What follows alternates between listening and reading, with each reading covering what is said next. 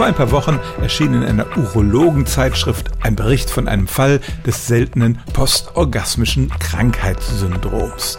Es handelt sich um ein Leiden, von dem bisher weniger als 60 Fälle berichtet wurden.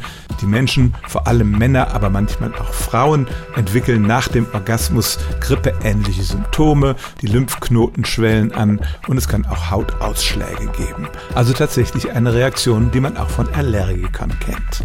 Der fragliche junge Mann war seit seinem 18. Lebensjahr von diesem Leiden geplagt worden und hatte sein Sexleben praktisch auf Null reduziert.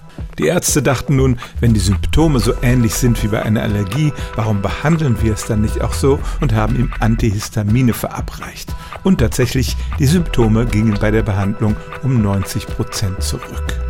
Die Ursachen für dieses zum Glück seltene Leiden sind noch weitgehend unerforscht. Man vermutet eine Autoimmunreaktion gegen die eigenen Körperflüssigkeiten, aber zumindest gibt es nun eine erfolgversprechende Behandlung für Menschen, die allergisch gegen ihre eigenen Orgasmen sind.